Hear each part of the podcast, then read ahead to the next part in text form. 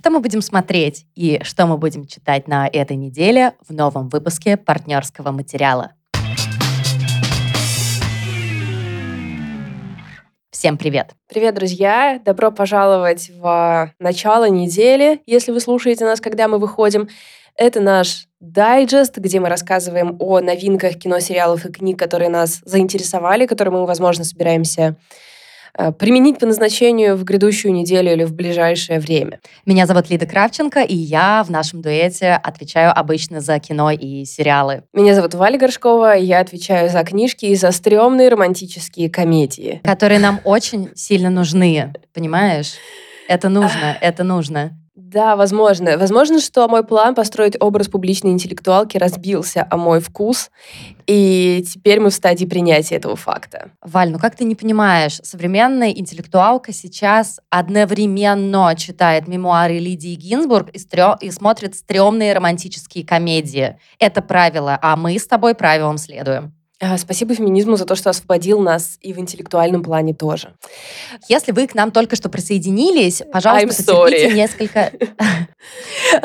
Пожалуйста, потерпите, сейчас будет несколько минут административной информации. Друзья, те, кто с нами уже давно, мы снова переходим на режим одного эпизода в неделю, но тут нужно оговориться, что это один открытый эпизод в неделю. Мы остановимся не на нашем стандартном обзорном выпуске, а на дайджесте, потому что, как нам кажется, что это более полезная информация информация. Начало недели, вы идете на прогулку и заодно слушаете, что вы можете прочитать, посмотреть в ближайшее время, какие премьеры будут и так далее. Традиционно в дайджесте мы не одни, мы приглашаем разных очень приятных нам людей. И сегодня мы позвали не просто классную девчонку, писательницу, но и нашу подругу Сашу Степанову. И хотели бы это приурочить к тому, что у Саши выходит новый сериал на букмейте, который называется «Двоедушница». То есть это та же вселенная, что и ее знаменитое городское фэнтези «Двоедушник». Саша, мы тебя поздравляем. Поздравляем всю команду букмейта за то, что они заполучили такую замечательную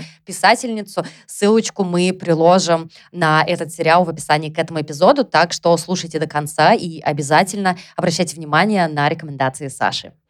У нас уже много лет действует партнерская программа, частью которой вы можете стать, и сейчас она возвращается к тому объему, какой был э, года два назад. Что мы предлагаем вам, если вы ок, э, если вам нравится то, что мы делаем, и вы хотите больше, то в случае, если вы вступаете в нашу партнерскую программу через Boosty или Patreon, все ссылки есть, естественно, в описании, вы получаете еще один эпизод в неделю. Теперь наш большой обзорный эпизод будет выходить именно там. Там мы будем делиться тем, что мы уже посмотрели, прочитали. Традиционно в эпизодах, которые мы делаем для патронов, мы чувствуем себя гораздо более свободно, потому что мы чувствуем, что с нами там уже 100% наши люди, и можно не стесняться, поэтому мы периодически отходим от формата, говорим э, стыдные вещи. В общем. Да ладно, ладно, не стыдные, нормально. Мы говорим вещи, те, которые мы обсуждали бы с вами в личном общении, как мне кажется. Потому что если открытая часть — это что-то более, ну, в нашем случае, естественно, более формальное, мы хотим быть для вас полезными. Это такая наша сервисная функция. То в случае с патроновским эпизодом, конечно же, там тоже мы собираем специально для вас информацию, готовимся, читаем разные материалы о том, о чем мы будем рассказывать. Но при этом э, мы позволяем себе какие-то дружеские, более, наверное, дружеские интонации и темы, которые э, обычно мы поднимаем с друзьями. То есть с вами, ребята.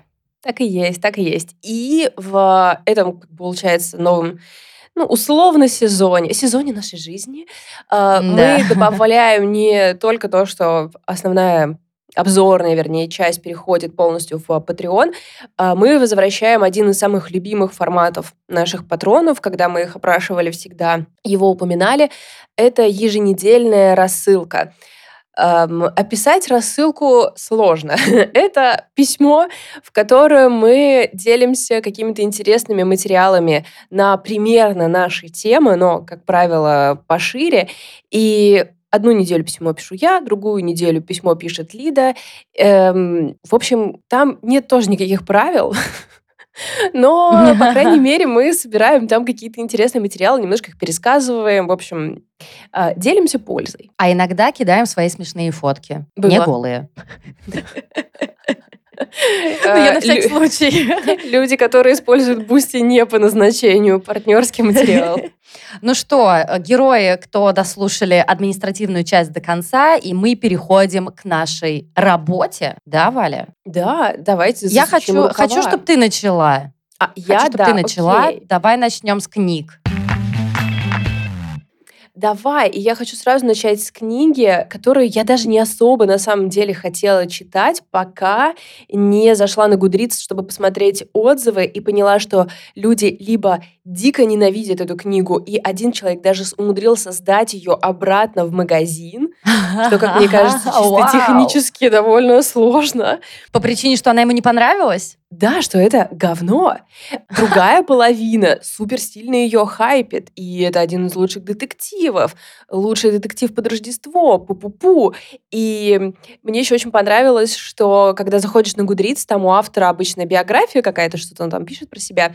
И здесь просто написано «пусть пока будет это», и ссылка на его статью в Википедии. Я Прям, чел, ты э, А. не потратил и пяти минут. А, Мужик что- написал, да? Yep. А, Эндрю Клейвен, это, но это выпустил корпус, и когда корпус выпускает детективы, я думаю, ну, обычно там как бы такой достаточно весомый сюжет. Да. Перевела с английского Маргарита Черемисина, э, роман называется «Когда приходит Рождество». История такая. Блин.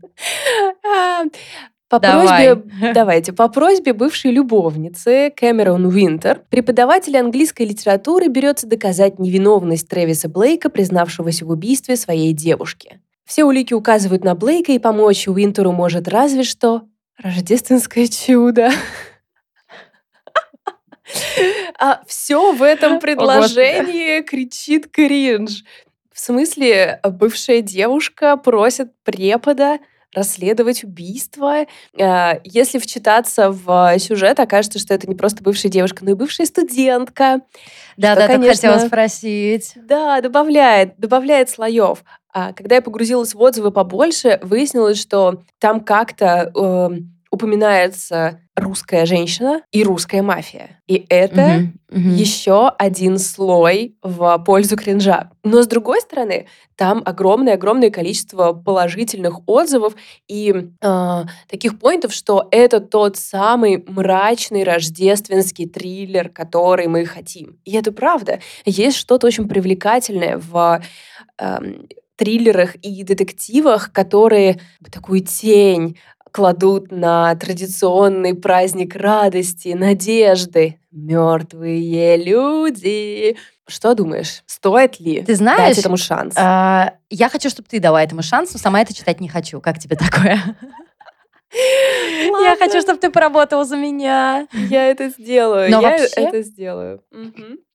Но вообще я вспомнила сериал, и я вот последние секунд 15 пытаюсь вспомнить название, но никак не могу, и ты наверняка его смотрела. Это история про алкоголика-неудачника, которому надо спасти свою дочь, тоже к тему, в тему рождественских, мрачных и смешных комедий, не комедий, наверное, а триллеров. А, И это называется по имени, По имени, воображаемого пони, который к нему приходит. Э, Господи, правда, как Господи. он назывался? Я помню, что я посмотрела первый сезон, и он был просто великолепный, а второй что-то как-то я до него почему-то и не дошла.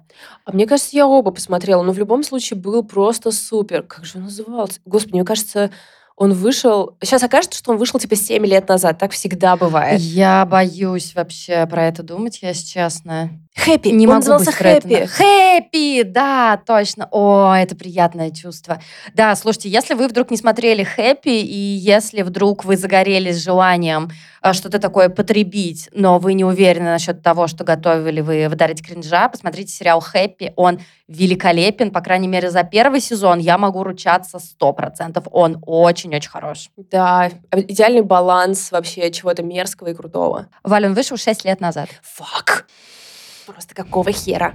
Очень тяжело. Что время себе позволяет? Окей, что мы будем смотреть, кроме хэппи?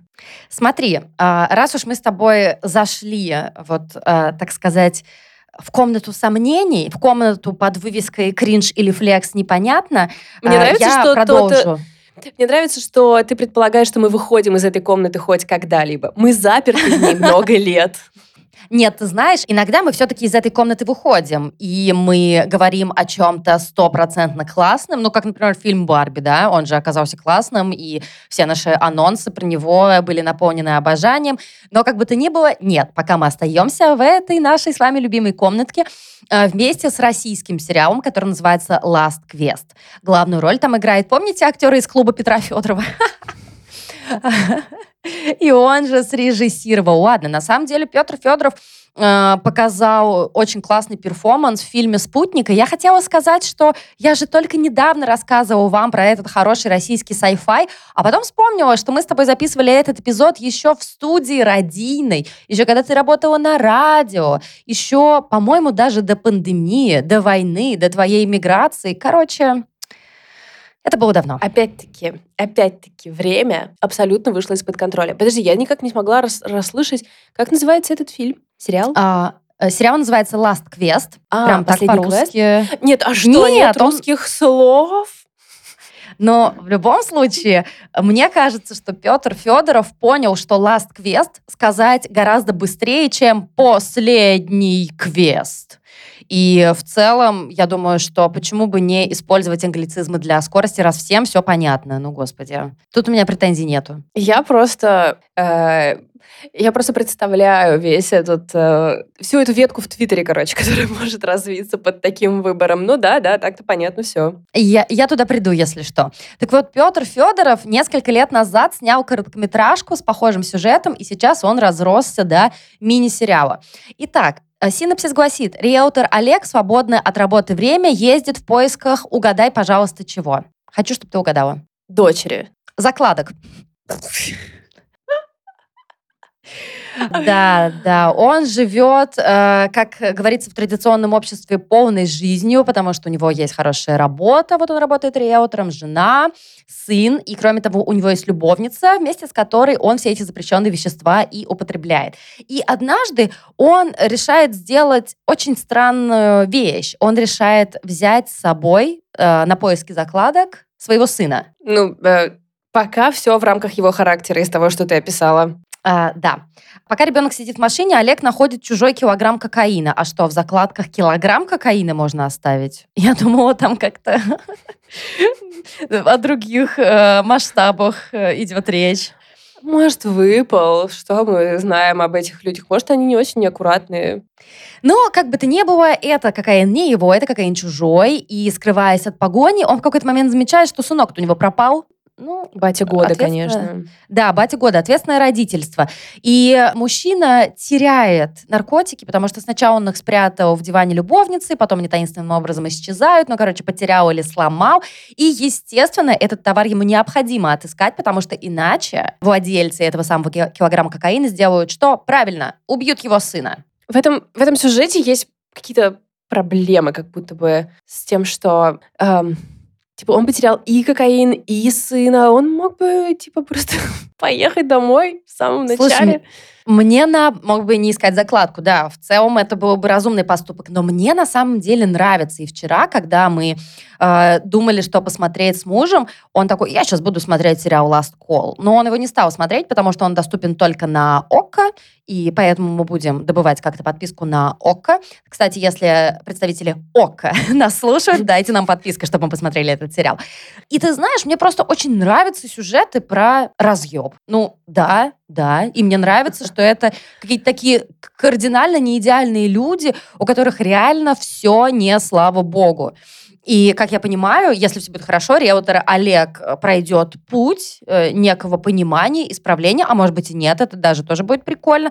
Короче говоря, это действительно может быть как какой-то позорный сериал, на который мы потратим время, так и нечто очень классное. Ну, потому что, помнишь, я рассказывала про сериал «Лада Голд»? Ну, как бы с ним все Он оказался в порядке.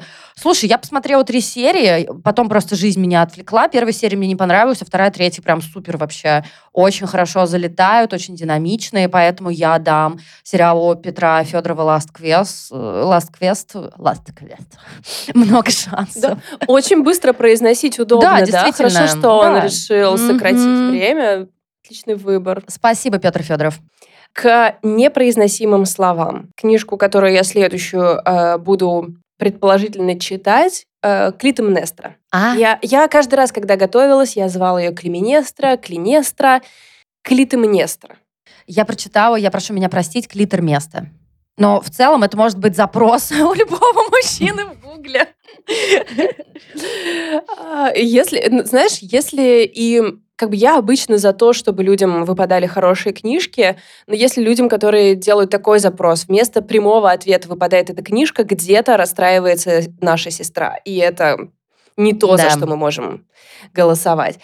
Для тех из нас, кто зафанател э, по ритейлингам мифов, после того, как Мадлен Миллер изменила нашу жизнь песню Ахилла, э, наши запросы издательства начали удовлетворять и очень сильно массово выпускать разные ритейлинги мифов. И э, Клитемнестра — это очередной такой ритейлинг. Его написала э, Констанца Казати, выпустила Инспирия. И здесь тот же прием, который как раз Миллер использует в Церцея? в Церцее. Когда мы э, обнаруживаем нашей главной героине, героиню, которая была, во-первых, второстепенной ролью во всей классической литературе и классических ритейлингах, плюс она была э, злодейкой, сумасшедшей, вот эти все вещи, и тут мы ее э, видим как главную героиню, узнаем больше о ее мотивах и какой-то получаем на нее новый взгляд. И мне кажется, здесь великолепная почва для этого, потому что э, Клитемнестра — сестра Елены Троянской, которую выдали за э, Агамемнона против ее воли. Типа, А, я знаю эту ее историю. выдали. Да, и она его прикончила. И, Go, go, go! да, и, и она здесь представлена как воительница, как э, мстящая женщина, а, да, как кто-то очень сильная, кто-то целеустремленная и безжалостная, но при этом справедливая и так далее. И, конечно, интересно мне посмотреть на нее такими глазами, особенно учитывая, что я, если честно, особо-то ее не не в курсе была. То есть для меня вся эта мифология э, строится исключительно на каких-то супер базовых вещах, которые я узнала э, благодаря фильму «Трое» с Брэдом Питтом. На этом Ага. закончилось. Потом Мадлен Миллер добавила немного информации. Поэтому для меня Тот такие имена трек. ничего не говорят. Да, да, да. Ну, Для тех, для кого говорят, возможно, эм, для тех, для кого говорят, кто, знаете, читал в оригинале Одиссею и так далее, возможно, вас успокоит тот факт, что Констанца Казати, чьей это дебютный роман, она изучала древнюю Грецию, древнюю, все эти древние мифы в супер каком-то жестком американском университете, который славится изучением всех этих древностей, и она там больше пяти лет училась, и потом она стала там преподавать. В общем, знает базу. Поэтому если она нам пересказывает, то мы ей доверяем. Из э, каких-то больших критических критики большой я не увидела, как будто бы отмечалось, что есть некоторая поверхностность повествования, когда мы там перескакиваем на 15 лет, например, мы не видим как-то больших изменений в героине, но я, в принципе, еще не читаю, могу это объяснить, наверное, просто самой структурой мифов, где поступки больше вынесены на первый план, чем какая-то рефлексия, и поэтому, да, персонаж стареет просто в угоду сюжета, но мы вроде как понимаем, что это такие правила игры здесь, но посмотрим, потому что в этом жанре вышло много шлака, если честно, и гарантии, что это тоже супер, супер хорошая штука и нет, по крайней мере, такого успеха, как Мадлен Миллер, она не получила, но хитом стала. Поэтому если у вас есть э, этот запрос на ритейлинг мифов с какой-то новым, новым взглядом современным, Кл- эм, вам подойдет. Ну и э, тут еще надо сказать, что это выходит в Инспирию, который может быть там одна книга просто великолепная, просто какой-то супер хит э, типа Исигура, да, а другая книга может быть тотальным разочарованием. Короче говоря, очередная лотерея. Все, я вывожу нас из комнатки сомнений, чтобы порекомендовать что-то, что я уверена на 99% будет потрясающим. Помнишь такого парня, как Нейтан Филдер? Мгм. Ну, ты смотрела сериал с ним, который называется «Репетиция». А, а, ага, да. Бешеный Этот самый- совершенно чел. Совершенно бешеный, безумный гений, как мне кажется. Я напомню всем, что у него э, последним таким хитом был документальный сериал «Репетиция», такой ну, не псевдодок, а все-таки док, док-эксперимент, где он находил реальных людей и помогал им отрепетировать какие-то важные жизненные события, но в итоге, естественно, все руинил и все портил. Ну, такое испытание для нервов, но зато а, на самом деле довольно смешно. Так вот, он выпускает новый сериал, и на этот раз fiction, который называется «Проклятие». И в пару к нему идет звездочка, конфетка, росинка, мандаринка Эмма Стоун. Обожаю Эмму Стоун. Вообще, да. я, я безумно рада, что ее... А, она же брала ну, какой-то гэп, да, Э, в своей а, актерской карьере, ну, вообще-то она ребеночка родила, как бы и замуж вышла, ей надо было делами заниматься. Так вот, она возвращается. Кроме того, скоро выйдет фильм, э, блин, я помню на английском, я не помню, как он на русском называется. Things он называется. Ну, короче, не неважно. Слышала. Это Лантимас, это Лантимас, это будет бомба. Так вот, а в «Проклятии» она играет жену э, героя Нейтана Филдера. Они играют пару телеведущих, которые встречаются, очень быстро влюбляются, очень быстро женятся, и они хотят э, запустить новое шоу, которое называется «Филантропия». И этот проект ждет успех, но при этом пара думает, что на них наложено проклятие. А какое проклятие? Они никак не могут а, зачать ребенка. И им кажется, что дело не в каких-то более не паранормальных вещах, а в проклятии, что ж логично. И из-за этого их брак начинает давать трещину. Что тут еще надо сказать? А, то, что сценарий написал Нейтан Филдер вместе с Бенни Савти. Если вы не знаете, кто такой Бенни Савти, то несколько вам ориентиров. Во-первых, это тот самый странный чел с потным лицом из Оппенгеймера. Кто знает, тот поймет. Во-вторых, а, это человек, который вместе со своим братом все, что я помню, что его фамилия тоже Савди, господи, а, Джош, Джош Савди, они вместе сняли такие прекрасные фильмы, как «Хорошее время» с Робертом Паттинсоном и «Неограненные драгоценности» с Адамом Сэндлером. Фильм, который я очень я люблю, и я знаю, что многие его ненавидят, потому что он действительно супер тревожный. Так что я думаю, что будет, во-первых, смешно, во-вторых, супер неприятно, так же, как нам было неприятно смотреть репетицию, но, знаешь, это какая-то это мазохизм, на который ты, в принципе, идешь, потому что ты понимаешь, что ты получишь очень качественный, очень остроумный и странный в хорошем смысле продукт. Ты как, Валя, собираешься смотреть «Проклятие»? Да. Как ему удается вообще как сказать-то, находить зрителя на это, и как, почему мы это смотрим. У этого совершенно нет никаких э, привлекательных, казалось бы, черт вот у этого стиля, который он делает, да. То есть тебе неприятно в процессе, ты зажмуриваешься, тебе... Э, и причем не от того, что это страшно, да, бесконечный испанский стыд, но потом такая, блин, круто было. Как ну, это работает? Я думаю, что это просто не похоже на что-то другое. И вообще документальный жанр, он ведь взлетел именно в документальном жанре, в Америке уже все поняли, что это новый черный, уже даже старый черный, что документалки впереди планеты всей, а мы еще только-только, ну, в принципе, все понятно, что документальное кино и свобода слова, они должны идти рядом все-таки друг с другом, так да. что в случае с Россией ждем э, однажды наступления этого момента. И с другой стороны, ты понимаешь, что это даже больше, чем сериал в случае, если с репетицией, да, это такой эксперимент, и у Филдера над собой, и над теми, кто принимает участие в его проекте, и над зрителем в том числе. А эксперимент это всегда интересно, мне кажется, это всегда привлекательно. Так что я «Проклятие» буду смотреть 100%. Да, звучит очень круто, я тоже. На финал своей, своей части я выбрала роман, который, скорее всего, будет интересно, любопытно прочесть. Иностранка перевела в этом году э, роман «После банкета» Юкио Мисима. Это часть э, какой-то суперклассического 20 века, для нас не слишком много, что ли, переведенного. И Мисима умер уже в 70-м году, то есть это супер старая книжка, которая только сейчас у нас переведена, и у него очень, э, насколько я поняла, очень разный э, пакет э, с творчеством, то есть там есть какие-то очень лирические романы и пьесы и все на свете, а это политический роман. Ты, Лид, сказал, что ты про него знаешь, я потому что не была в курсе. Да, слушай, я одно время очень сильно им увлекалась, и надо сказать, что его биография была мне всегда интереснее, чем его книги. Я читала у него несколько книг, они, ну, типа, да, это великая японская литература, но они меня откликнулись, но это не так важно. Мисима интересен. Если вы вдруг сейчас э, знаете все про него, то немножечко промотайте. Если нет, я вам расскажу.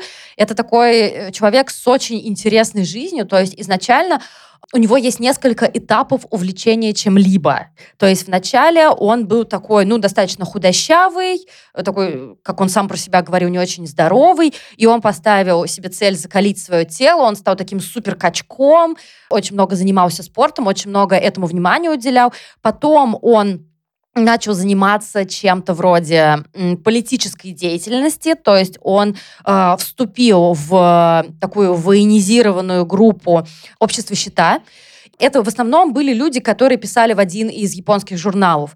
И дошло все до того, что это общество щита как раз в 70-м году совершили попытку государственного переворота, то есть они напали на одну из военных баз, то есть он утром встал, кстати, скоро будет годовщина, мне кажется, э, этого действия, он утром встал, отдал свою последнюю рукопись издателю, и потом пошел вместе с другими людьми из общества щита захватывать эту военную базу. Но это получилось все настолько настолько театрально, что на них даже никто не обратил внимания, понимаешь, на этот переворот. Ему не подчинялись, да, он взял в заложники командующего базой, но все такие, типа, он совершил там, он сказал солдатам, все, давайте государственный переворот, все такие, э, мeh. И после этого он хотел совершить обряд сипуку э, через обезглавливание. И это делали ему его сподвижники. И прикол в том, что ему несколько раз пытались отрубить голову, и это не получалось. Я, я, это, кстати, реально вот э, одна из моих римских империй. Я очень часто думаю про последние минуты жизни Мессимы, как ему пытаются отрубить голову, и не получается с первой попытки, там, со второй, с третьей, с четвертой это получилось. Прикинь! И в итоге он делает просто... хакири, да? Нет, по-моему, ему все-таки голову отрубили. То есть там с какой-то попытки. Да, я что... не...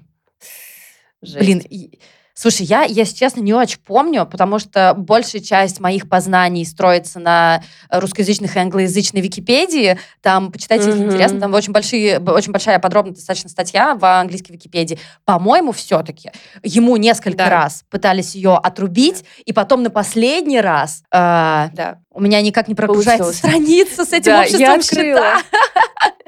Ну, по-моему, по-моему, в общем, там, типа, они не могли, да, они не могли, не могли, а потом передали меч кому-то другому, кто э, смог это сделать. Важно еще отметить, что у них какие-то были супер правые взгляды еще при этом. То есть да, да, они, за, они заигрывали да, они заигрывали вот с э, правыми какими-то ценностями, с милитаризмом, с э, вот этим военизированной всей романтикой. И это очень интересная личность. Мне кажется, что ну, как бы, что у него было в голове? Я все время про это думаю. Да. Еще при этом, типа, параллельно он умудрялся писать кучу, кучу романов, Да, пьес, были очень близкие стихов, к гениальности, да. Высокого, в общем, порядка, да. Очень любопытно. Вот э, что касается романа «После банкета», это как раз политический роман. Э, он о э, влюбленности и браке э, бывшего дипломата, который как раз придерживается довольно идеалистских, э, идеалистических взглядов, очень аккуратен, такой весь типа правильный чел.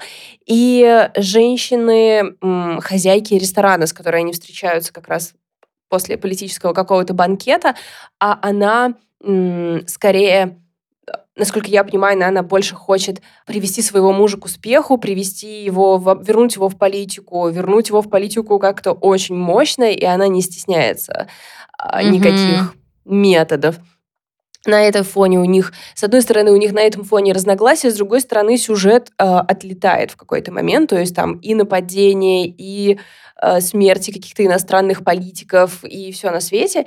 И э, то есть это роман, с одной стороны, и о любви, и о э, одиночестве, зависимости, власти и каких-то таких вещах, и плюс какой-то политической борьбе. При том, что я так поняла, что э, это немножко отдаленно построено на реальных событиях, но я думаю, что э, за давностью лет и за незнакомством, абсолютным незнакомством нас с японской политикой это не имеет большого значения.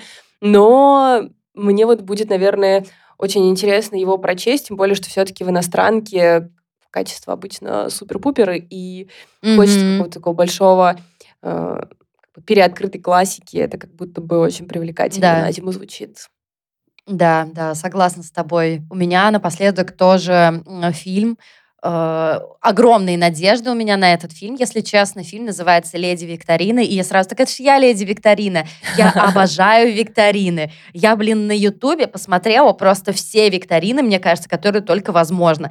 И, в общем, это такая драмеди, как я понимаю. Э, драмеди, роуд-муви, где главную роль играет наша любимица Аквафина и внезапно Сандра О. И прикол в том, что обычно Аквафина играет таких оторв, да, но здесь она очень спокойная и рассудительная девушка по имени Н, которая э, увлекается, она даже одержима телевикторинами. И ее сестра, которая играет Сандра О, как раз э, любимая нами после много всего, много чего. И, например, после сериала «Убивая Еву», она играет эксцентричную такую даму по имени Джен, что тоже прикольно, потому что Сандра О это обычно такой более сдержанный, да, интровертный да. образ. Очень будет э, прикольно посмотреть на их дуэт, тем более, что суть заключается в том, что их мать э, в бегах она погрязла просто в каком-то невероятном количестве долгов, и у них отнимают их любимого пса из-за долгов их матери. И сестры решают, что самым лучшим вариантом, чтобы найти деньги и покрыть эти долги, будет отправиться на телевикторину и выиграть ее. Я обожаю такое. Никто не ищет простых путей. И они проделывают большое, естественно, путешествие. И, естественно, я думаю, что там будет за время это путешествие. Они переосмысляют свои жизни, отношения друг к другу. Но это я сейчас придумываю, естественно, но по логике в этом фильме должны ну, быть такие движения. Будет странно, если они будут просто ехать всю дорогу, играть э, в «Вижу собаку», и потом такие... Я бы, кстати, посмотрела фильм. А, и, в общем, мне кажется, что это прекрасный синопсис, который обещает ну, какое-то классное, трогательное кино об отношениях сестер. Еще одна тема, которая мне очень близка.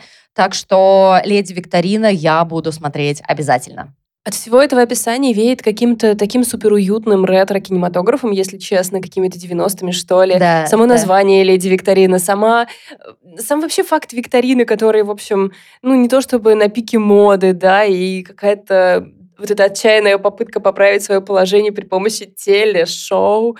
Ну, это Прямо очень мило. комфортом от этого повеяло, да-да-да. Вот ты права, у меня абсолютно такие же надежды. А сейчас мы передаем слово нашей гостье, писательнице Саше Степановой, которая нам расскажет о том, что же она планирует читать и смотреть. Всем привет! У меня есть небольшая предыстория к этому вопросу, и это не оправдание.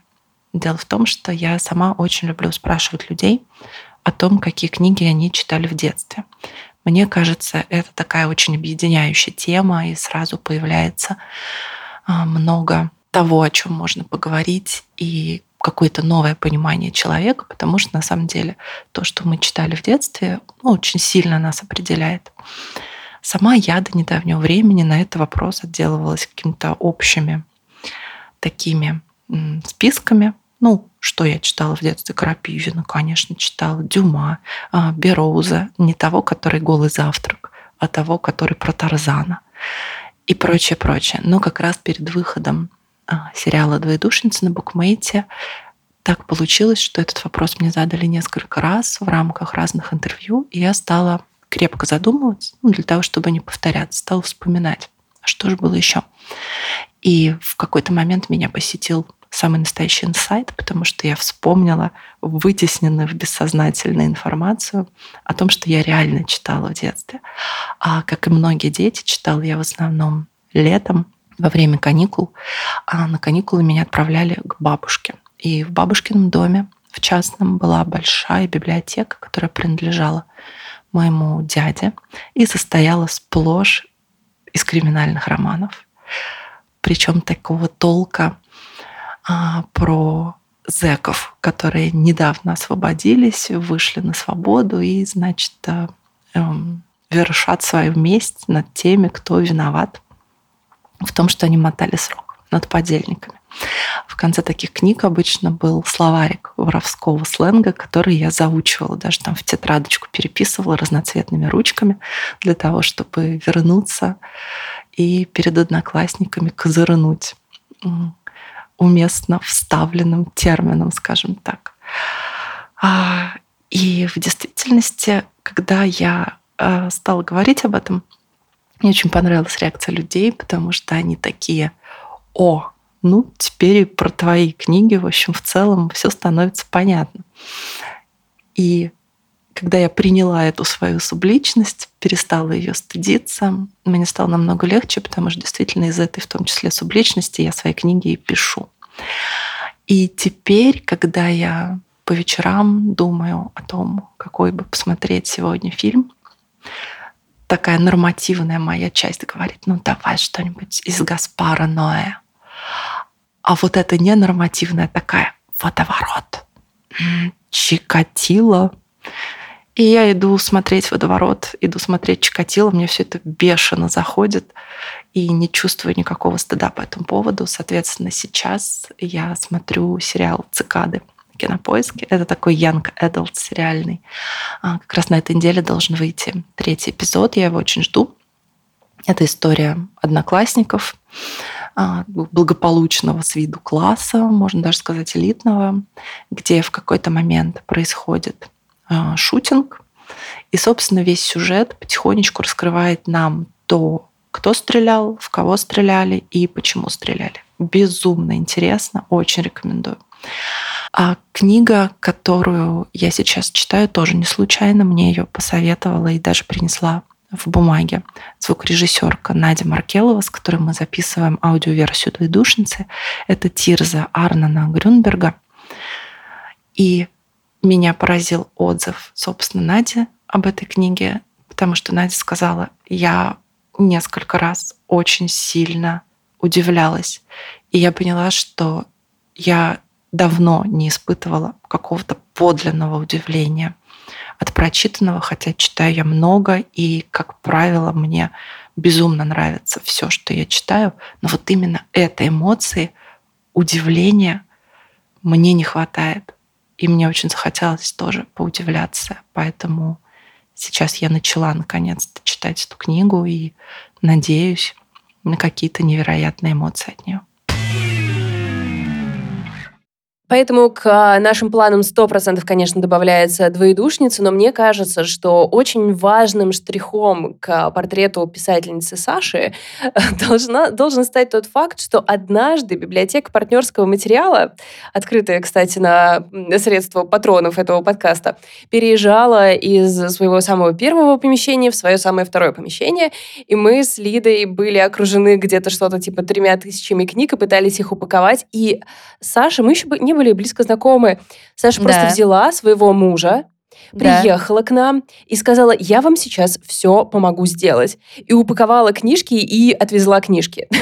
Это был просто, это был рандомный, добрый, мощный поступок, э, который очень сильно мне, конечно, запомнился.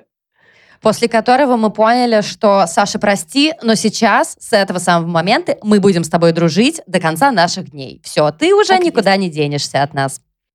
Так и есть, так и есть. Очень повезло, что, знаешь, этот момент, когда эм, у литературных критиков спрашивают, что вы будете делать, если ваши друзья напишут какую-то плохую книгу, и вам придется про нее рассказывать. Э, я смотрела интервью Джека Эдвардса, и он сказал, ага. что ж, мне повезло, что мои друзья пишут только хорошие книги. Да, согласна. Подумала, Спасибо, ребята, что не заставляете нас юлить. В нашем случае это абсолютно на 100% подходит. Говорю как человек, который сейчас зачитывает Колдуна Снеглинки и прекрасно проводит время. Это тоже еще один роман Саши, который недавно вышел в издательстве «Миф». Но мы сейчас с вами, ну, вроде как прощаемся, но мы с Лидой отправляемся записывать дополнительный выпуск, который получают патроны партнерского материала. Лид, о чем, о чем будешь рассказывать? Ну, я как главный слоупок буду рассказывать про Оппенгеймера. Я ждала. Я не смотрела, потому что я думала, я в это море без Лиды не вхожу. Я очень рада, что нас ждет этот разбор. У меня э, история попроще. Очередной детективный триллер. Ребята, Мы любим это. два или три. Да, я почти все, почти все. А, он называется «Пара из дома номер девять», и и это, наверное, один из тех, что мне понравился больше всего за последний мой нырок в это эм, озерцо триллеров и детективов. В общем, расскажу. Получается, должно быть довольно мощно. Слушай, я смотрела на него, кстати, долгое время. ну, в смысле, на него в книжном магазине. Поэтому очень рада, что ты выбрала эту книгу. Мне почему-то по обложке казалось, что это какая-то фигня. И опять же, э, обратное тебе спасибо за то, что ты проделала за меня э, некую часть э, работы. Что, друзья, спасибо вам большое за то, что вы с нами. Обнимаем каждого из вас и чувствуем вашу поддержку всегда и каждый день. Пока. Я умирающим голосом это сказала. Пока. Альпачина прощается.